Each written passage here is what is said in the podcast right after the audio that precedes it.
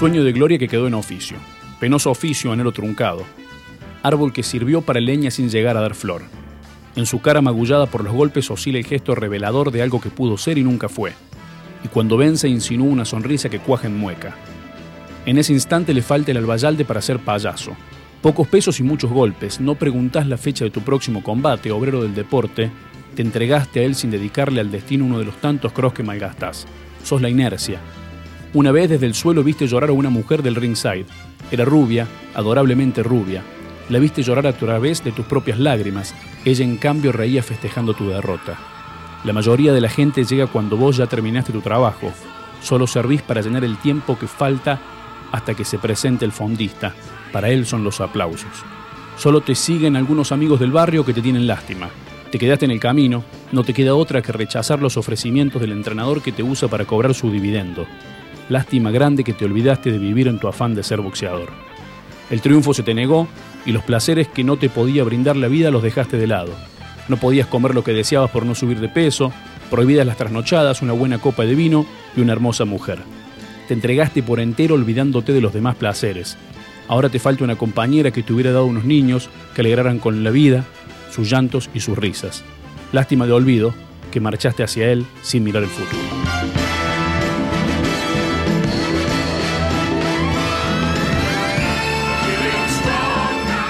Con esa columna dedicada al preliminarista de Ricardo Lorenzo de Borocotó, que escribió en el gráfico, damos comienzo a una nueva edición de A la Vera del Ring en Shows por la Red. Estamos en el 87.9. Mi nombre es Andrés Muney, el de nuestro querido operador André Moya y vamos a hacer un programa que nos pone muy felices a hacer porque vamos a tener a dos entrevistados que a su manera fueron dos grandes glorias del deporte. Una lo está haciendo y el otro lo fue y se convirtió en leyenda. Estamos hablando nada menos que de Jorge Fernando Locomotora Castro, el Roña Castro, el dueño de el triunfo más dramático en la historia del boxeo argentino, aquel que lograra contra eh, John David Jackson cuando estaba absolutamente entregado, cuando estaba recibiendo una paliza y sacó aquella mano de Dios para el boxeo y terminó venciendo y reteniendo la corona de los medianos. Pero también vamos a dialogar con eh, Nazarena La Capricho Romero, campeona sudamericana gallo, que si bien nació en Catamarca, es cordobesa por adopción y es dueña de una historia de vida, la verdad, imperdible para escuchar paso a paso cómo cuenta su historia la campeona sudamericana de boxeo. Nos metemos ya mismo a escuchar a La Capricho Nazarena Romero. El mundo del boxeo está en la radio, a la vera del ring. Bueno, ya estamos en comunicación con la flamante campeona sudamericana Gallo. Muchísimas gracias, Capricho Romero, por atendernos. Bueno, sos catamarqueña, pero vivís en Córdoba. Lo primero que queremos preguntarte, además de reiterarte el agradecimiento por atendernos, es ¿a qué edad te viniste a vivir a Córdoba y por qué? ¿Qué tal, Andrés? Eh, soy catamarqueña, pero soy de Córdoba. Nacida allá, pero la verdad que yo me, bueno, me siento cordobesa, ¿no? Porque la gente acá me ha adoptado y me ha, me ha demostrado su cariño y, y son los cordobeses los que me han hecho me han hecho, le han hecho famoso, digamos, la capricha, le han apoyado a la capricha, digamos. ¿Y, a, qué edad te viniste acá a Córdoba y por qué lo hiciste? ¿Por, por qué viniste a, a, vivir acá? Y yo me vine acá cuando tenía algo así de 17 años. Me vine porque tenía muchos problemas allá, allá en recreo, así que una vez ya un poco cansada agarré el bolso, mi hija, hice dedo y, me vine para acá, para, para Córdoba. Anduve un poco rondando por todos lados y después, bueno, después en, en Guiñazú, un hombre que se llama José, me dio una pieza para vivir y empecé a trabajar de, en un taller de chapa y pintura. Y bueno, y ahí después me dieron trabajo en la fábrica de Tutuca y de ahí me fui haciendo un poco y me quedé acá en Córdoba, nunca más volví, jamás, allá hace ya hace casi siete años, ocho años que vivo acá en Córdoba. Por lo que contás, es evidente que, que sos una peleadora y que esta pelea comenzó mucho antes de, calzarte los guantes por, por, primera vez. ¿Cómo era esa infancia en, en recreo, cuando eras una, una, niña allá? ¿Cómo fue tu infancia? ¿Qué, qué recuerdos tenés? Y no, bueno, vivimos de mal que mal una infancia linda, ¿no? A pesar que mi papá era alcohólico y todo eso, eh, nosotros éramos cinco hermanos y, y andamos todo el día, andamos gomereando, todo el día jugando. eh, pero, ¿qué, ¿a qué nos jugamos? Creo que por eso debe, decir que somos todos fuertes, porque saltamos techo, tapia, como todo el día la libreta, la escondida, que nos jugamos todo el tiempo. Pero, bueno, no sé, yo era diferente, mis hermanos. Mi hermano eh, cuando mi hermano estaba en casa durmiendo, yo, yo, yo no estaba en casa durmiendo, yo andaba por la calle. La calle me había atrapado, me gustaba. Aunque yo podía estar en mi casa y quedarme ahí y poder comer todo, bueno, yo prefería andar en la calle y andar, no sé, andar viendo ahí que me podía dar siempre tenía hambre, me acuerdo. siempre tenía hambre. Y estaba ahí, me quedaba en la casa hasta que servían comida y me invitaban. Igual cuando hacían cumpleaños, me quedaba ahí en la puerta hasta que no les quedaba otro y me hacían pasar y, y así creo que por eso también me conoce mucho la gente, porque mayormente andaba por todos lados. Entonces como me veían chiquita y en la calle, me daban de comer, me daban cosas. Hace poco dijiste que, que conociste la droga. ¿Cómo, llegaste a ese vicio y cómo hiciste para alejarte de, de, una tremenda adicción como esa? Eh, todo comenzó, creo, sí, tenía más o menos nueve años. Uno, te había conocido, uno, tenía unos amigos yo acá del Fachi, de acá de Guiñazú. Y bueno, ahí empecé fumando por primera vez. En la placita de, en la placita ahí en recreo, en la plaza. Y al principio no había sentido nada y después ya la segunda vez ya me gustó y después ya nunca más paré, nunca más paré de fumar y después ya, ya también probaba un montón de cosas. Ya después cuando tuve mi hija me, me rescaté un poco. Y cuando yo vine y cuando yo vine a vivir acá a Córdoba, como que se empeoró todo porque yo trabajaba en el taller, no pagaba el alquiler, nada, y toda la plata que yo hacía era para mí, o sea, para mí, para mi hija. No, digamos, no tenía la, la, la, la forma de decir, no, bueno, voy a agarrar plata, voy a progresar, voy a hacer esto, no me daba la cabeza para eso. Entonces, qué sé yo, yo lo pensaba y, y solamente, creo que esa fue la peor época porque tenía la plata y podía hacer lo que quisiera. Aunque nunca hacía, nunca era de salir a los bailes, ¿viste? Porque yo andaba con mi hijita para todos lados, como no tengo familia acá, andaba con ella para todos lados, entonces nunca salía, pero sí hacía todo. Después yo me senté, me quise sentar cuando ella ella estaba para cumplir los cuatro años porque, bueno, me di cuenta que ella tenía que empezar a ir a la escuela y todo eso y no podía andar de la forma en que andaba. Entonces me encontré de vuelta con el padre de ella y él me había preguntado si yo me quería, bueno, que él trabajaba, que esto, que lo otro, que... Y yo la pensé, digo yo, antes y no sé, ando de aquí para allá, necesito necesito estar en el lugar para poder anotar mi hija al colegio y todo eso. Y bueno, y él me ofreció eso y yo lo acepté y bueno, me quedé me quedé embarazada de mi hija, de la más chica. Y, el año, que un año y medio, ponele más o menos, ahí fue cuando me separo, que es cuando cuando cuando casi me mata pero yo ya había conocido el yo ya había yo ya, había conocido el boxeo. Entonces yo antes tenía muy mucho era muy difícil antes para mí salir porque primero nunca tenía nadie que me ayudara digamos. Y si los tenía me ayudaban pero no de la forma quizás que yo necesitaba quizás de la misma forma que me ayudó Manuel que me ayudó Oscar Fioretti.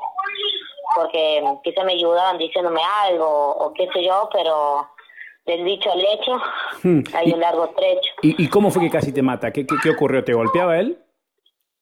Sí, eh, sí, sí, siempre. Nunca, siempre, hasta cuando yo vivía en recreo y todo, desde que yo me puse novio con él a los 12 años, siempre. Y, y, yo era muy tonta, no sé por qué nunca podía salir, digo, mi hermano me defendían todo y y lo denunciaban y yo volvía, siempre volvía, eh, siempre volvía, siempre volvía, ¿viste? Era como que no, no sé, era como que quizá yo también estaba enferma, ¿no? Pero me sentía también asustada porque, qué sé yo, no, no, ni siquiera hasta el día de hoy yo lo, lo sé explicar. ¿Y un día la situación, un, día la situación fue límite? ¿Cómo fue eso de que casi te llega a matar? Yo tengo dos entrenadores, que uno se llama Walter Dario Martínez y bueno, Manuel. esa noche había peleado yo en Unión Eléctrica que había hecho aquello y gané mi cuarta pelea porque yo cuando debuté peleé un viernes, el otro, el otro y el otro. Y los cuatro viernes gané. Así que peleé un mes todos los meses. Todos los, todos los viernes. Y bueno, se dieron los 15 y esa noche, y esa noche, y esa noche él estaba enojado, sí. Eh, bueno, y él tuvo toda la noche así, malo, enojado. Y yo, chocha, yo disfrutando, estábamos todos, estaba Marco Vergara, estaba, estaban todos boxeadores, era una fiesta, unos 15 gigantes, estaban mortal. Bueno, cuando, cuando nos veníamos, que nos trae Manuel, la mujer de Manuel, vengo yo, Carlos, y, y no me acuerdo quién más, él me deja a mí, él me, me deja, me deja en mi casa, Manuel me deja en mi casa, y yo me como que seguía ahí un poco un poco entonada, ¿viste? Con una amiga, total, la, la, más chica la había dejado con una niñera y la más grande se había quedado cuidando a la otra chica en la, en la casa. y, y, bueno, me quedé con la misma chica ahí que se había quedado cuidando a la Juli, qué sé yo, eso cae Marco Vergara con Agustín a dejarlo Ponce. El Carlos se había comprado droga. Entonces no estaba cuando cuando mm, cuando ellos llegaron, creo que estaban arriba del auto, ellos estaban ahí afuera, digamos, nunca se bajaron del auto ni nada. Y yo estaba adentro. Bueno, él se quedó un poco conversando ahí con ellos y, y cuando se van, yo justo me asomo para la puerta y ya recibí un bollazón y va cerrando la puerta y yo le quise abrir para avisar a los chicos que justo estaban ahí, se estaban yendo y no, no, no alcancé eso y de ahí ya no me acuerdo nada porque lo que sé, todo lo que sé es porque me lo contó, me lo contó mi hija, porque a mí no me dejó inconsciente. No, no recuerdo nada y bueno, después me, el otro día conversamos el fin de semana porque yo, yo llego a una casa de una señora, dicen que gritaba pidiendo ayuda y que la señora no entendía nada porque yo estaba toda ensangrentada, todo así, y ella agarró, abrió la puerta y me metió. Y la hija de ella, eso se da la coincidencia, la hija de ella era compañera de la primaria de Manuel. Yo no sé, yo no, no, me acuerdo yo cómo me llevaron a la casa de Manuel, porque yo no sé ya cómo pasó eso, no me acuerdo, y nunca supe. Eh, pero sí me acuerdo que yo le quería explicar, pero él dice que yo le decía cosas que nada que ver, que yo deliraba, y era por los mismos golpes, tantos golpes me, me habían atolondrado la cabeza, que yo yo deliraba, deliraba, no, no entendía nada. Y Manuel me empezó a retar porque él recién me dejó mi casa, o sea, hacía dos horas, dos horas y media atrás, me había dejado en la puerta de mi casa. Y encima la chica que me traía era vivía en la ruta 20 entonces yo no, no sabía ni podía explicarle cómo ese chico que vivía en la ruta 20 me llevó a la casa de él y cómo él hacía dos horas me dejado en la casa y aparecía toda desfigurada. No, él tampoco entendía nada y yo tampoco. Entonces yo me voy para la esquina y estamos en el Chaco, en el Chaco chico. Porque el de ahí, la mujer de ahí, y fui y me senté en la esquina. Me quedé sentada ahí y cuando me miro, no te estaba descalza yo. Y cuando me miro la remera, tenía puesta la remera del jardín de mi hija. Y una calcita negra que todavía la uso, que la uso para las peleas. Entonces yo digo, me estaba perdiendo, ¿a dónde mira ahí? Estaba descalza. Y hasta esa semana en el auto dice, vamos que te llevo a tu casa. Y le digo yo, esa parte me la acuerdo. No, gracias, no quiero tu lástima, le dije yo. Y después que se me pasó un poco, bueno, entré, a la casa y le expliqué muy poco, muy poco, porque no cosa, entonces me dijo, bueno, no saben, no te quiero escuchar más, acóstate a dormir.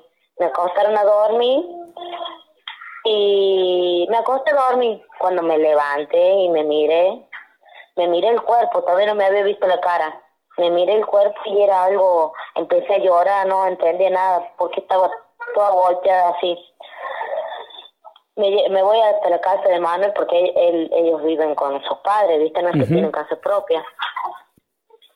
Y yo lo único que quería era bañarme, era bañarme. Y cuando me miré la cara André era algo, oh, era algo horrible. Era, no era redonda, la cara era ovalada. Era ovalada, o sea, no se distinguía la nariz de los ojos. Tan hinchados que estaba todo. Encima yo me abrí los ojos y me miraba, estaban todos derramados ¿Y lo pudiste denunciar? ¿Lo, lo, pudiste denunciar Es que no, bueno, y tenía con el mismo palo que él me había estado pegando, cuando se quiebra, me lo empieza a, clavar en el cuerpo. Uf. Entonces, nosotros fuimos a denunciarlo. Fuimos, fuimos, fui con Manuel y la mujer de él. Fuimos a denunciarlo. Estuvimos toda la noche en el coso denunciándolo y nunca se hizo nada. ¿Sabes qué, qué nos dijeron? Que ellos no podían meter preso a todas las personas que nosotros, que nosotros no podemos meter preso a todas las personas que vienen y denuncian por violencia de género. Y se dice, pero mira cómo está esta mujer está desfigurada. Sí, pero no es así, dice, no, no, no, la justicia acá no trabaja de esa forma, dice, porque si nosotros metiéramos preso a todas las que vienen y denuncian, imagínate las cárceles no darían abasto, dice así. Y, y no entendíamos nada, ¿viste? Eh, me tomaron la denuncia y todo, eh, me alojan en un hotel, me alojan en un hotel porque no tenía dónde irme. Eh, cuando en eso que me alojan en el hotel y todo, me daban cinco días para estar ahí. Y en cinco días nadie consigue trabajo y una casa para alquilar. Entonces, ¿qué quería la gente? Me decía, bueno, volvete, volvete a recreo o ándate a la casa de, de alguien. No, le decía yo que no me puedo ir a la casa de alguien y al recreo no, no puedo volver. Yo no soy de ahí, yo, soy de acá. Y, y yo le pedí, lo único que pedí era tiempo. Tiempo, tiempo, tiempo.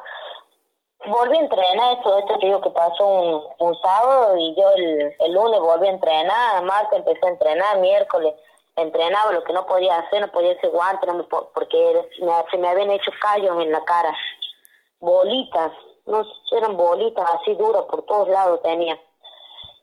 Nunca, nunca supe bien cómo fue todo, lo poco que supe fue por lo que me contó la Juli. Ella vio todo. Ella vio todo. Ella me contó. Juli es tu hija. Cómo había sido todo. Sí, Juli, mi camarada. Ella me contó que saltaba arriba de mi cabeza. y, y cómo fue todo. Porque ella vio. Y porque yo no, yo no me acuerdo nada.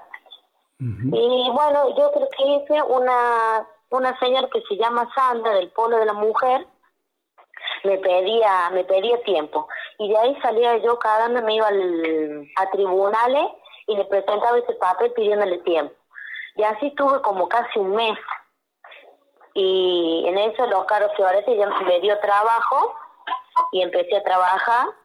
Los hermanos de mano me sirvieron de garante yo había juntado ya una monedita de lo que había visto en el hotel y en el hotel me daban de comer todo, entonces yo no tenía gasto en comida. Tampoco tenía nada, ¿entendés? O sea, ahí me daban me daban todo, me daban me daban la comida, yo tenía cama, tele, todo, era un hotel, un hotel como el que va cualquier persona. Cuando yo cuando yo consigo ya la casa, que lo consigo acá en General Busto, en en la Santísimo Moscoso, bueno, me van a ayudar a hacer la mudanza, Darío. y la mudanza eran dos bolsas de consorcio con ropa. y bueno, cuando llegamos a la casa, ya teníamos la casa y no teníamos ni luz, estaba vacía. Claro, porque yo todo tenía, pero no era mío. Entonces cuando me tuve que ir del hotel me quedé en la nada.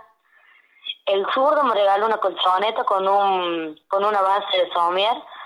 Me acuerdo que la estaba y era imposible dormir ahí la, la nuera del Oscar me regaló un colador, un sartén, cubiertos y un termo. Y yo me saqué fiado, porque ya había empezado a trabajar ahí, una nafe, ¿viste esas cosas? Sí, sí. Me saqué fiado una de esas. Y hice fideo. Y, y estábamos sentadas. Yo me traje, yo recuperé una olla. Y estábamos sentadas en el piso, una comiendo en la olla, la otra en el colador y la otra y yo en el sartén. Sentada en el piso porque no teníamos dónde sentarnos, no teníamos nada, pero ya teníamos cocina, garrafa y colchoneta. Y, y como dos o tres bolsas de consorcio. Y una bicicleta tenía yo porque Luis Pablo, el, el, primo de, de Manuel, me regaló una bici cuando yo vivía en el hotel, entonces yo me levantaba temprano, me iba a entrenar y me iba a trabajar, venía de trabajar, y las chicas del hotel, las chicas del hotel me veían las chicas, cómo hacían y iban y escuchaban. Yo le había enseñado a Julieta de comprar un yogur y cosas para que ellas tuvieran para comer ahí. La dueña del hotel no se podía enterar que las chicas estaban ahí solas. yo no me las podía llevar conmigo a trabajar. Y entonces, ¿qué hacen las chicas? Ellas iban, escuchaban por la puerta que las chicas estuvieran bien, pero no hacían ruido nada, porque la madre era bebé. Apenas si llegaban a abrir la puerta, algo a empezar a llorar, iba a querer salir. Y entonces la Julieta tuvo que aprender a, a cuidar a su hermana, ¿viste? Porque no nos quedaba otra. Las chicas me hacían la pata. Además, yo caía como a las 2 de la tarde y me guardaban la comida, pero se arriesgaban porque ellas no podían hacer eso. No podían guardarme la comida y nada de eso. Estaba prohibido hacer eso en el hotel ese. Nazarena, ¿y, y, el boxeo cómo llega a tu vida? ¿En qué momento llega el boxeo? Bueno, yo un día voy con el papá de mis hijas. A mí, bueno, soy de campo y me encanta tener pájaros y todo eso. Y en mi casa tenía tenía dos patos, tenía un par de gallinas ponedoras, una chancha y un montón de gilas.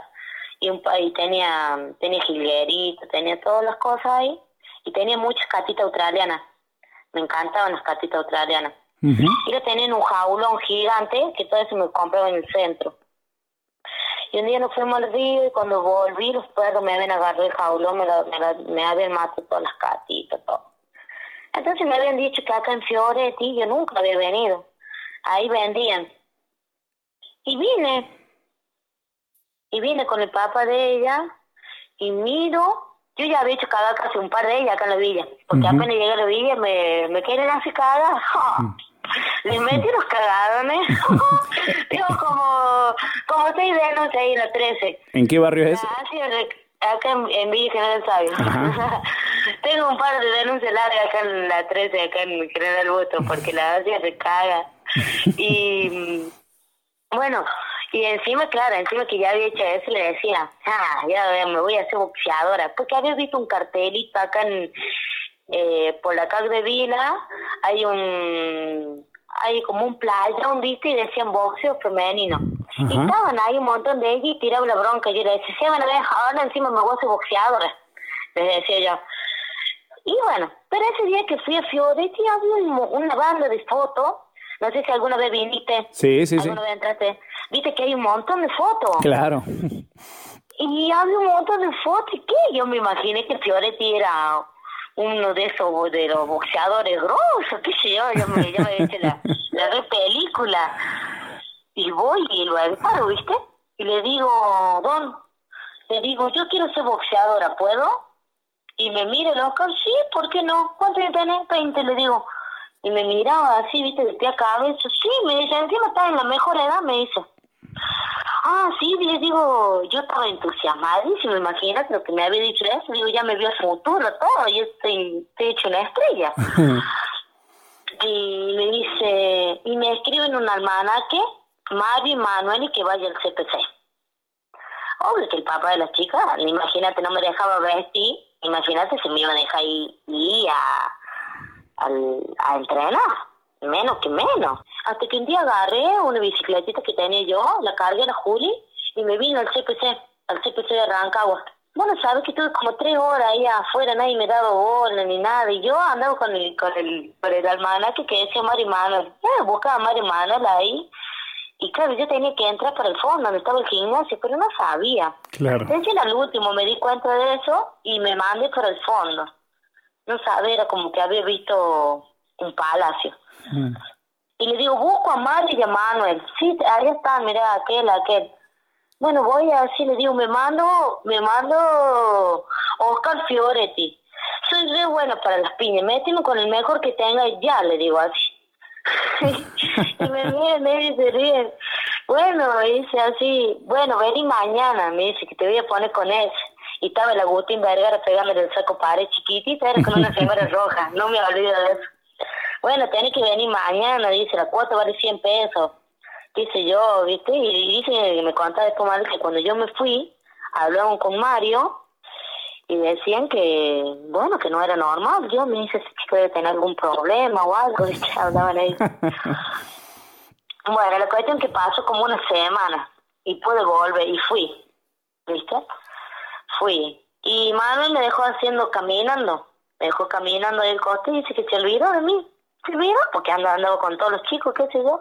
Y cuando estaba terminando la clase, dice que me mira así, yo todavía seguía caminando como me había dejado, ahora saltaba. Y me volvía, y me volvía. Claro, yo siempre tuve mucha estamina, siempre fui muy energética, nada más que no, no sé, nunca lo había volcado y a mí eso me había encantado, no sé, estaba como fascinada. Era como, oh, qué hermoso esto es para mí, me encantó, no sé, me, me volvió loca y después me hizo correr y me preguntó si me drogaba y todo, y yo le conté la verdad. Me dije que sí, bueno, me dijo que no tenía que hacer, que esto, que el otro. Y llegó el día viernes y se tienen que ir del CPC. Eh, bueno, me dicen que se tienen que ir todo, pero el día viernes me, me hacen hacer guantes. ¿Viste? Me ponen el cabezal, me ponen todo así, me ponen con el kelo. Apenas me, me tocó, lo cazoteé del cogote, lo boté al piso. Pero subí arriba y lo empecé a cagar piña. Y nada que ver, era eso. Bueno, lo que pasó eso. Y no viene, mira la casualidad ese que Diosito quería que yo que hiciera esto, ¿no?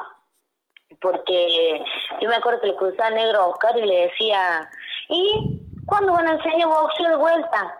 No, me decía porque estamos ahí en varios talleres. Viste que estamos entrenando nosotros, mamá dice en varios talleres, que esto que lo y se ve que el gimnasio.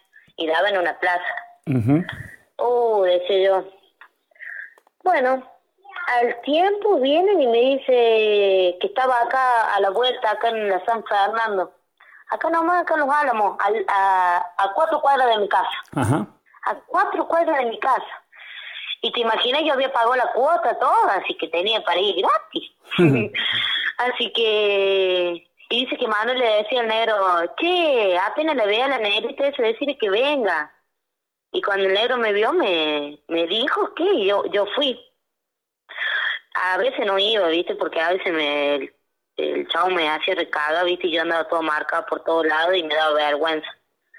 Y, mm, bueno, pero llegó un momento, en, en, llegó un momento que el loco me empezó a apoyar, ¿viste? Me, bueno, yo me dejaba ir a entrenar un poco más tranquila.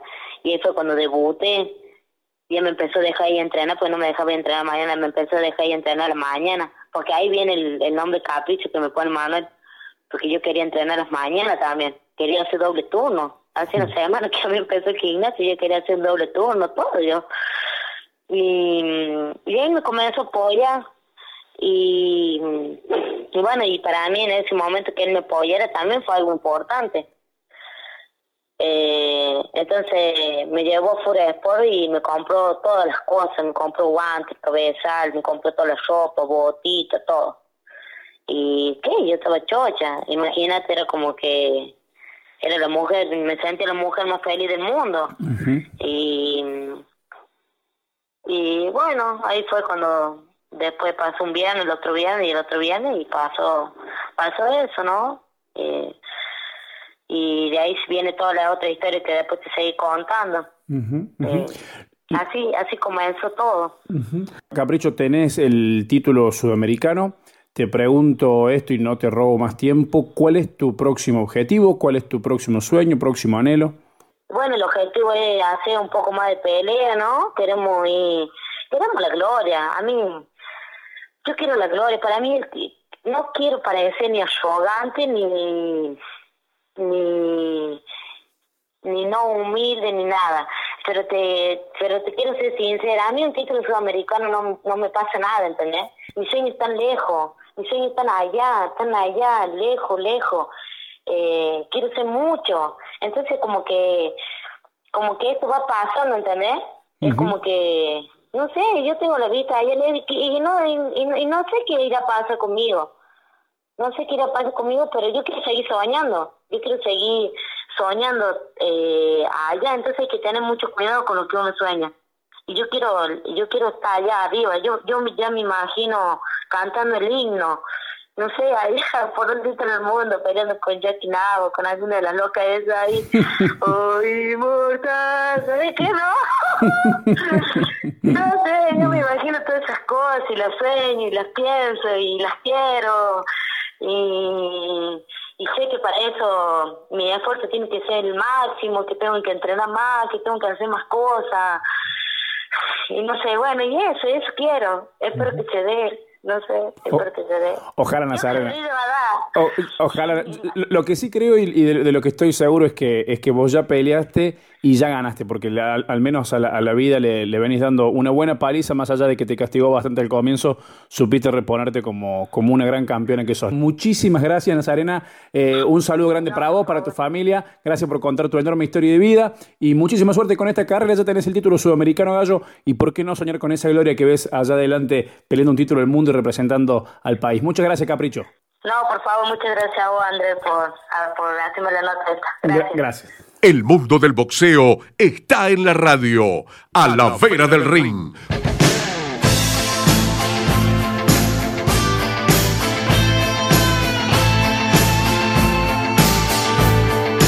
Después de escuchar la cruda historia de Romero, es tiempo de comenzar a buscar la comunicación con Castro, con el Roña Castro, con ese hombre que eh, fue sin dudas un gran ídolo del boxeo. Algunos lo llamaban el Maradona del boxeo, alguien exquisito, eh, dueño de una escuela boxística rara, auténtica, original. Eh, quizás no tuvo ningún maestro. Bueno, vamos a buscar el diálogo, la charla con el Roña Castro para que nos cuente parte de su historia, para que nos cuente cómo ve el deporte hoy y para que hable un poquito más de deporte, boxeo y política y demás. Todo eso con Jorge Fernando, el Roña Castro. Hasta las 24, a la vera del ring, por Show Sport La Red, pasión por la radio. Bueno, tenemos el enorme placer de eh, poder hablar con Jorge Fernando Castro, el Roña, locomotora, el negro, eh, aquel de Caleta Olivia, de Santa Cruz, que tan feliz nos hizo eh, viendo sus peleas. Roña, primero preguntarte dónde te encuentra la vida hoy por hoy.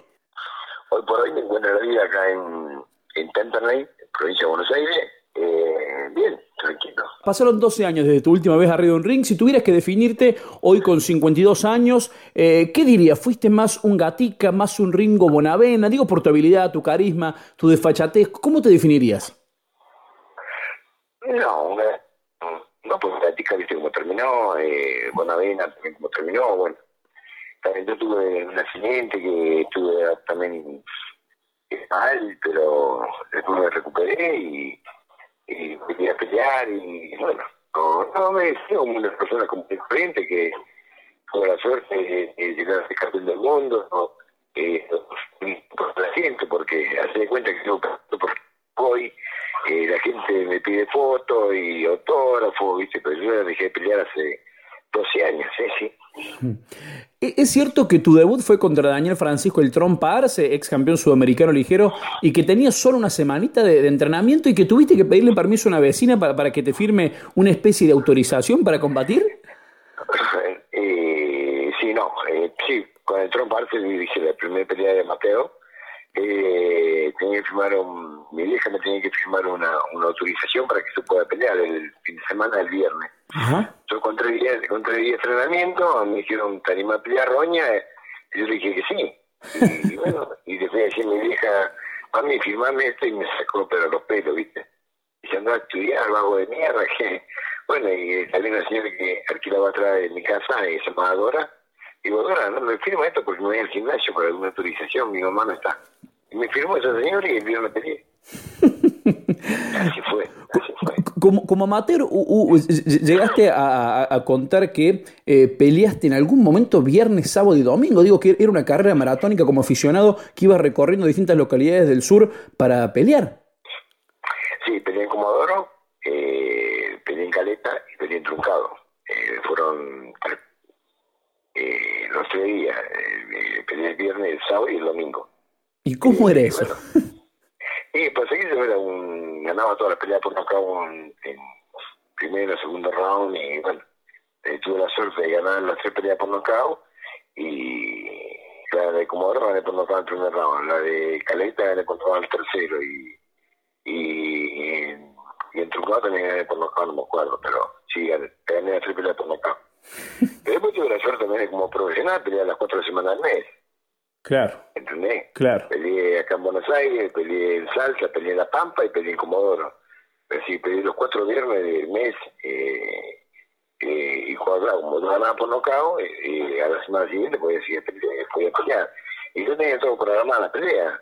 Así que peleé acá en Buenos Aires con Pazán, después peleé eh, con Vilte en Salsa, después peleé con, con Hugo Angeli en, en La Pampa y después peleé con Jorge Pino en el Comodoro Rivadavia. Así, mira, peleé las cuatro semanas al mes.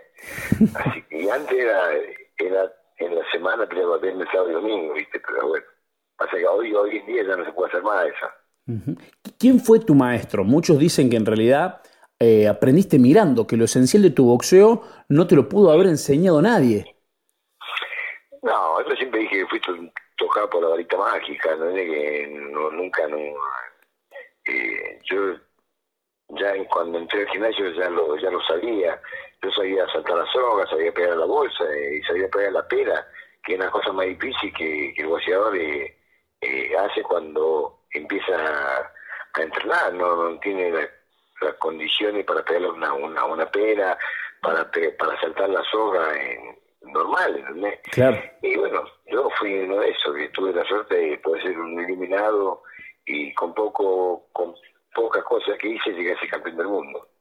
Veíamos en vos una cuestión de guapesa, de barrio, eh, como pretendiendo demostrar que eras el más fuerte. Eh, ¿Pasaban esos sentimientos por tu cabeza o era una apreciación nuestra?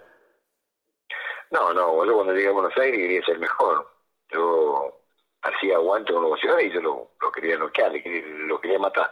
Quería ser el mejor de todo, y bueno, y así fue, ¿no?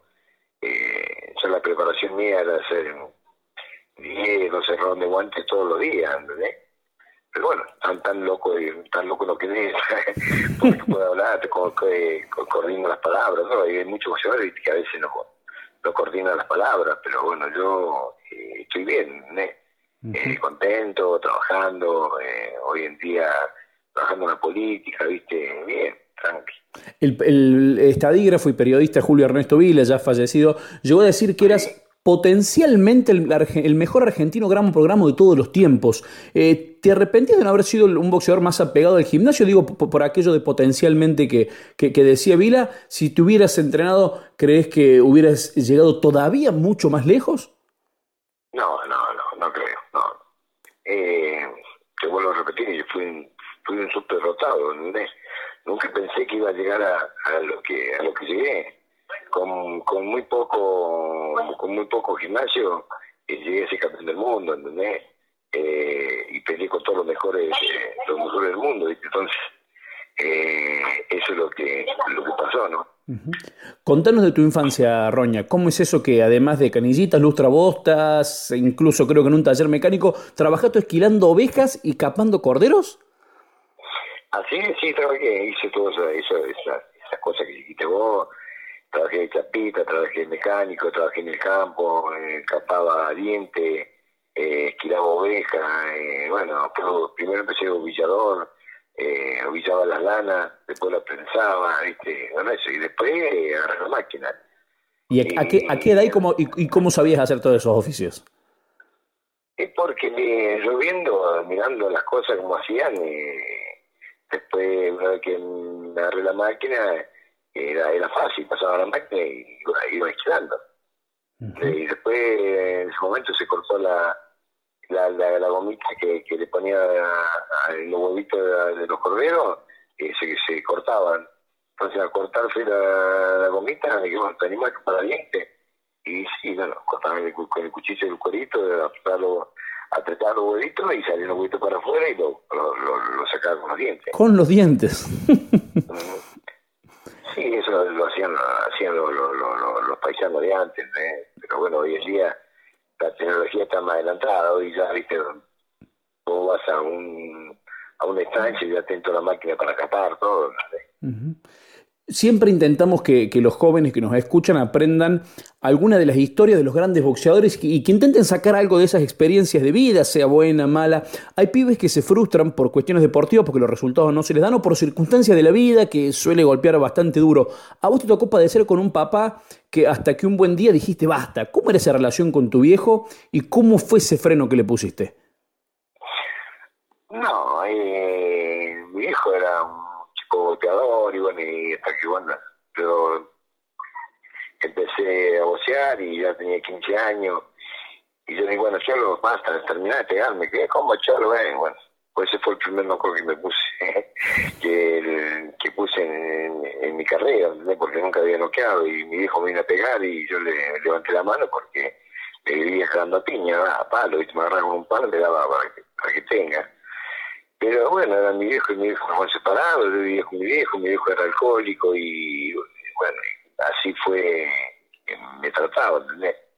Entonces después, después cuando me llegó a ver campeón del mundo, eh, yo le decía, Cholo, que cuidate, deja de chupar, que te del otro. Bueno, después me lo mandé a, lo mandé a curar a, Santa Cruz, eh, un médico dijo que si seguía tomando se moría, y bueno, dejó de tomar dos años y se fue a Catamarca de nuevo, y en Catamarca me llama la gente de Catamarca y dice, che, Jorge, eh, Cholo sigue chupando, y yo agarré y le digo, che, Cholo, dejaste romper la bola, ¿cómo vas a seguir chupando? No, hijo, tomo aperitivo, tomo gancha, tomo cinzano. Pero claro, se tomaba dos botellas de gancha, dos botellas de cinzano y se agarró unos pedos locos de nuevo. Hasta que llegó la situación que fui con mi hermano mayor y firmamos para que, bueno, que, le dé hasta, donde, hasta donde llegaba. En poco tiempo se falleció, ¿no? Eh, volvió a decir. Te tuteaste con la muerte más de una vez, eh, primero cuando casi te ahogas siendo muy pibito y después en un siniestro vial que te mantuvo en coma durante varios días. Eh, ¿Qué pasó en esos episodios y qué representa la muerte para vos? Mira, eso eh, fue una, situación de, la vida, nunca pensé que me iba a pasar lo que me pasó. cuando choqué el árbol, en cuenta me di porque me había dormido en ese momento me pegué el palo con, contra un árbol y cuando yo vi el auto dije, eh, este se habrá matado. Y era yo el que había ido en el auto. Pero bueno, sí, me quebró las dos piernas, me trató un pulmón, me quebró la costilla, me, me quebró el hombro, eh, me hicieron la cara, me hicieron nueva, ¿viste? Porque bueno, eh, todo eso y... Pero vos me preguntas el día de hoy qué te pasó, nunca supe. Hasta el día de hoy, nunca supe lo que me pasó porque sigo manejando, eh, no, no, no, no, tengo miedo a la velocidad, no tengo nada, pero bueno, eh, gracias a Dios eh, estoy acá. Pero bueno, hoy en día, si me hubiesen dejado ir, no pagaba la luz, no veía que más gritaba con, con esos quilombos ahora en la Argentina, ¿entendés? Me hubiesen muerto, estaba tranquilo. ¿Y la, la muerte, ¿qué, qué, relación tenés con la muerte? ¿Es algo que te provoque temor? ¿Pensás en la muerte? ¿No se te cruza por la cabeza? No, nunca se me cruzó por la cabeza la muerte, no, jamás, jamás. Eh, mira que me asaltaron y todo, no, no, no, nunca se me cruzó por la muerte. No, no, en la cabeza jamás. Sea, bueno, vivo, vivo el día a día, no, no, no, no estoy pensando que me voy a morir mañana, ¿no? Eso cuando se te hace, se te da, no, no, nunca, eh, nunca estoy pensando que me voy a morir mañana, eh, tengo amigos que, que, han fallecido, pero porque eso, por cáncer, por enfermedad, ¿entendés?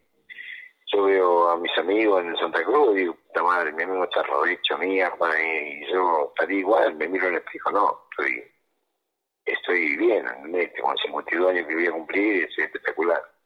Sabes que, tu victoria contra Jackson fue eh, la más dramática en la historia del boxeo argentino, porque si bien Galíndez ganó faltando nada contra Richie Cates, él iba ganando en las tarjetas. Ah, te, lo habrán preguntado un te lo habrán preguntado un millón de veces. ¿Qué, qué, qué se te pasó por la cabeza en aquel diciembre del 94 en Monterrey? Eh, no, siempre dije yo que Galíndez eh, iba ganando, no es que iba perdiendo. en cambio a mí, el de Jackson me iba cagando trompadas. Eh, yo lo digo porque hoy en día lo puedo contar y lo puedo decir, porque de verdad me iba ganando, de verdad me iba pegando a mí, a mi familia, todos juntos.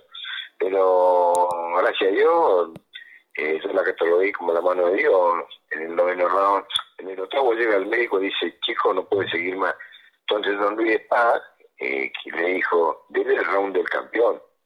Y bueno, me dio el round del campeón, ese el noveno round me salí a pelear y y justo lo emboqué, fue un, fueron milésimas de segundo para pensar lo que lo que hice, me hice el sentido, me fui contra las cuerdas y me tiró piña por todos lados y bueno, tiré la mano derecha para bloquearlo y lo enganché con la izquierda, tiré la derecha, la erré y volví con la izquierda y lo enganché justo en, la punta de la mandíbula.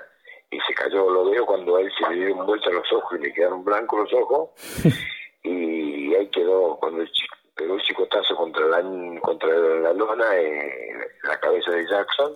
Yo pensé que no se levantaba más, pero no, se levantó, se levantó dos veces y, y bueno, eh, la tercera, la segunda caída eh, fue más empujón que, que, que, pegaba, pero la tercera caída sí le pegó un gancho y, a la mandíbula y, y voló para el lado mío, y bueno, me conseguí campeón, pero bueno, eh, fue una pelea dramática, sufrida, ahí supe lo que es un no vidente porque cuando el otro día no veía nada, entonces eh, eh, me pasaron muchas cosas, me, también lloré, festejé por, por, lo que me había pasado.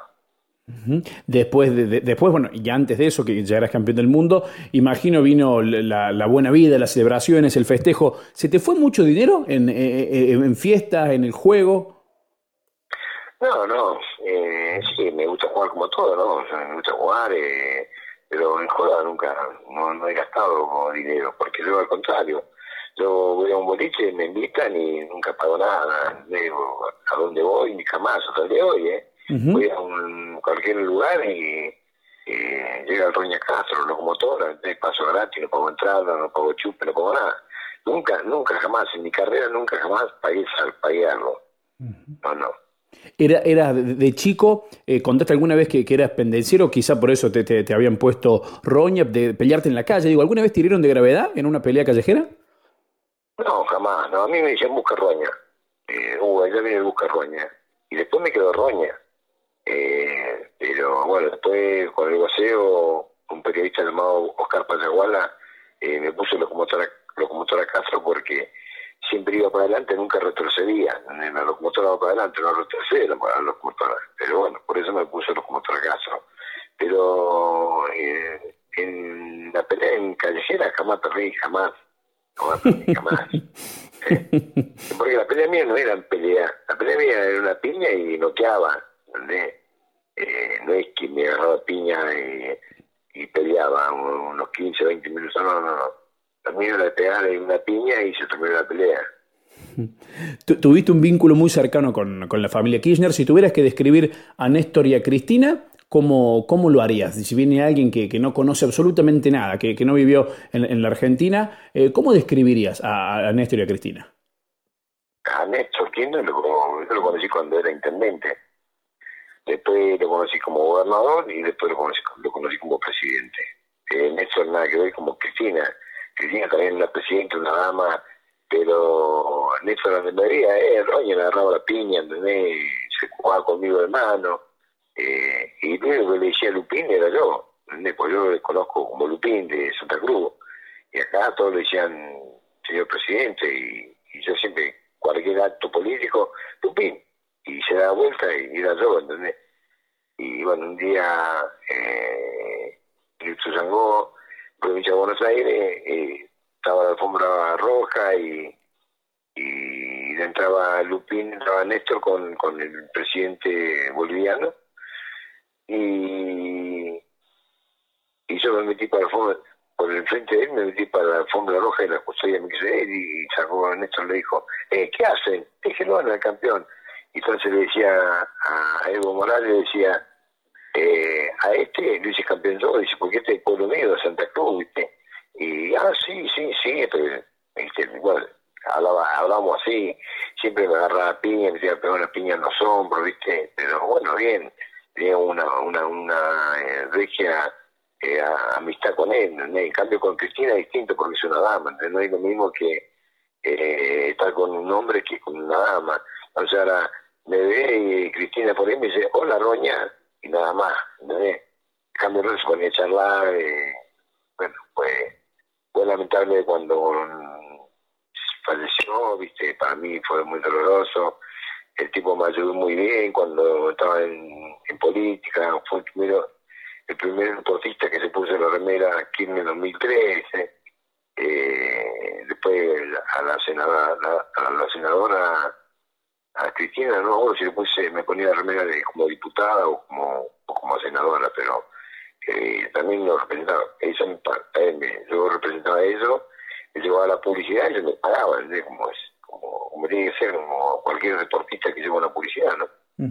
Y como hincha de boca, eh, imagino que al menos simbólicamente, por, por ser aficionado al club y por estar cerca, cerca de esa institución, habrás estado en, algún punto cercano a Macri. ¿Qué, qué, diferencia hay y qué relación pudiste llegar a tener con, con el, presidente, el presidente actual? Eh, relación tuve muchas. Yo cuando fui a Japón, eh, lo vi en, Japón, en Negra Macri Después. En la final contra Real Madrid. claro. Eh, acá también, cuando tuve el accidente, me llevó una camiseta de boca, eh, me llevó un gorro eh, y le dije, vale, dijeron que no era para no era para hacer política, no, no, no, es como, como yo soy de boca, al otro día estaban en, todos los diarios, el futuro jefe de la ciudad lo fue a visitar a Roña Castro y bueno, salió todas las tapas, ¿viste? Y yo dije que no era para política. Y bueno, después salió jefe de la ciudad, acá de Buenos Aires. Y bueno, hoy en día eh, como presidente, pero eh, llegó el momento cuando llegó a la presidencia me echó la mierda, porque yo era, era coordinador de deporte de la Nación y me dejó afuera, nunca me dio cinco brillas.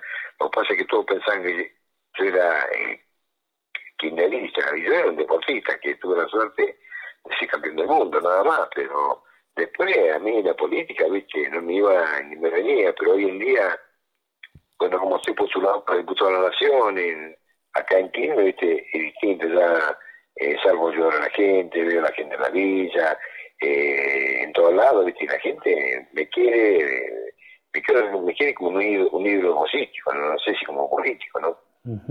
Y en medio de, esta crisis y de tiempo de alternancia en la que se retiraron algunos boxeadores como el Chino Maidana, como Maravilla Martínez, como Lucas Matiz, bueno, Maravilla dice que va a volver, pero ¿cómo ves al boxeo argentino actual? Hoy en día lo veo, al boxeo no lo veo bien, porque cuando yo, cuando yo boxeaba éramos cinco campeones del mundo que estamos en el año. Hoy los dedos de la mano te sobran para para contar los campeones del mundo que hay acá en Argentina. Eh, en ese momento estaba Vázquez, estaba Coy, estaba Domínguez, Carlitos Salazar y estaba yo. Éramos cinco campeones del mundo en el año. Entonces, eh, hoy en día el boxeo está muy en decadencia. Yo recuerdo cuando yo llegué al boxeo a Buenos Aires, fue, fue el, el, único el que levantó el boxeo en Argentina, porque el boxeo está decaído y yo venía con el boom de ser el Roña Castro y llenaba el estadio, ¿entendés? La gente me iba a ver, algunos me iban a perder, otros me iban a ver ganar, pero siempre tenía la suerte de, ser, de ser ganador, ¿no? Porque acá en, Argentina perdí, perdí, dos peleas nomás. Perdí con Lorenzo García y con Vilte en, Salta, ¿viste? después todas las peleas gané por, por punto, por rocado, creo que tengo 96 cago en 146 peleas, ¿no?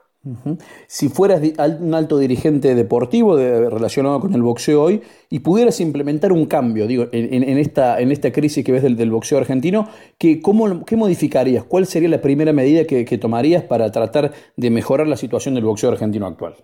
Mejoraría los técnicos, ¿dónde? Hoy los técnicos no puede estar eh, un, un, García que tiene 80 años, ¿entendés? Eh, bueno, Pradero se murió, se murieron varios boxeadores, que, varios técnicos que, que, que si no se morían, todavía está, está Coca Andrada, Coca Andrada tiene 83 años, ¿qué, qué, qué le enseña? Le puede enseñar de boxeo de antes, ¿no? de hoy en día la tecnología eh, adelantó muchas, de hoy nosotros estamos cargando a una bolsa que va y viene, en cambio allá eh, Estados Unidos o afuera, una bolsa que la bolsa te marca cuánto le pegás y a qué potencia le pegás. Y, acá como tenemos una bolsa que no tiene. Y, quieren tener la misma técnica de antes. Y, no puede tener la misma técnica de antes. tiene que haber eh, técnicos que, que han sido boxeadores. No puede ser técnicos que no fueron boxeadores. García nunca fue boxeador. Y, y es un técnico que está en la selección argentina de boxeo. ¿Entendés? Entonces, tuvo varios varios campeones, el, lo tenía Julio César que, era campeón del mundo, pero eh, la técnica hoy en día eh, cambió a la, técnica de antes, ya no hay más técnica de antes, hoy en día eh, la técnica que de hoy eh, está muy adelantada. Entonces, a mí me gustaría que, que cambien los, los, técnicos de, de, la federación. Creo que yo siempre dije que hay muchos boxeadores están en el interior. Lo que pasa es que este, cuando llegan a Buenos Aires, medio que se asustan porque Buenos Aires es grande, ¿entendés? Yo cuando llegué a Buenos Aires, en Caleta no había semáforo, no sabía lo que era un semáforo. Y yo me mandaba en verde y casi los coches me pisan, ¿entendés? Porque no entendí lo que era un semáforo. Y hoy en día, bueno, eh, fui, crecí, crecí, ya, hace 28 años que vivo acá en Buenos Aires. Roña, te hago la última y no te robo más tiempo. Definime eh, de la forma que, puedas, quieras y sientas al boxeo. Ah, al boxeo lo defino como un deporte de, alto riesgo, pero eh, el deportista de, boxeo se hizo para pegar y no dejar pegar. de vez en cuando cobras alguna trampa pero siempre yo dije, no lleven el consejo mío porque yo no era adicto al gimnasio. Pero siempre me que en una clínica, vocero, en cualquier punto del país, digo que hay que prepararse, hay que tener una preparación. Yo, como más que decían, a mí me decían, este no se entrenaba, pero yo me entrenaba. Yo lo que hacía, hacía el libro cerrado de guante y no le pegaba todo, no le pegaba, pero yo sabía que subía a pelear y aguantaba dos cerrados, ¿entendés? Entonces yo a los deportistas que les digo que ahora que se preparen, que se preparen, que aprendan y que el deporte, el deporte te va a todos lados. Y la gimnasia y la preparación más. ¿no? Por eso les digo a, todos los deportistas que si hacen buena preparación pueden llegar lejos. Roña, muchísimas gracias por estar en contacto con nosotros. Fue una enorme alegría, un abrazo grande y que sigas muy bien. En serio, muchísimas gracias muchas gracias por llamar, y le mando un abrazo para la gente de Córdoba y bueno, será hasta el otro momento. Chao, chao. Abrazo grande. El mundo del boxeo está en la radio, a, la, vera del ring.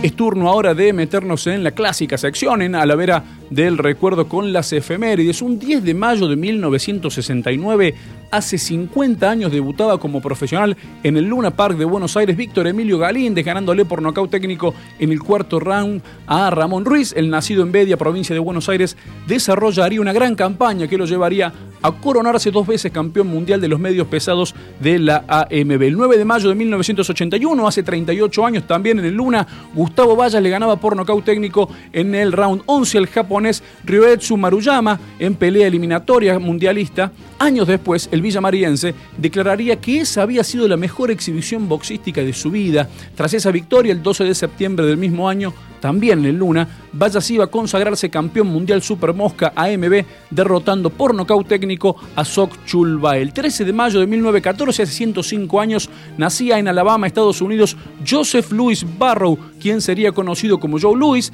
y se transformaría en uno de los más grandes campeones kilo por kilo de todos los tiempos. Fue monarca indiscutido de los pesados y completó su campaña con 60 victorias, 3 derrotas y 55 knockouts. Falleció el 12 de abril de 1981. Hasta las 24 a la vera del ring por Show Sport La Red. Pasión por la radio.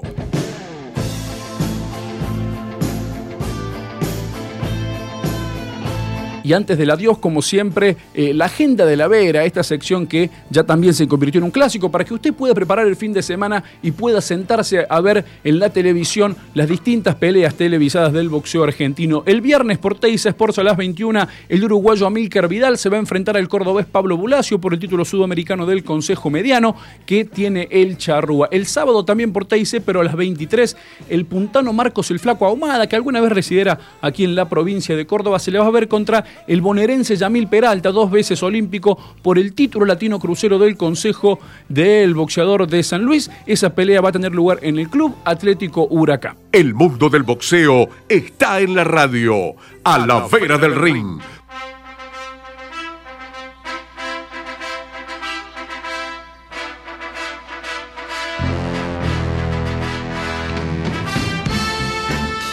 Llegó el momento de decir adiós después de haber tenido a dos grandes entrevistados, a dos peleadores de la vida, dos personas que cada uno a su manera acabaron ganándose el cariño de todos. Fue el tiempo del Roña, hoy es el tiempo de Capricho Romero, alguien que le ganó la adversidad, que eh, en el ring está haciendo sus armas, pero que a la vida ya le ganó y por nocaut. Nosotros nos vemos la semana que viene por aquí por Shows por la Red, la 879 para hacer otra vez a la vera del ring.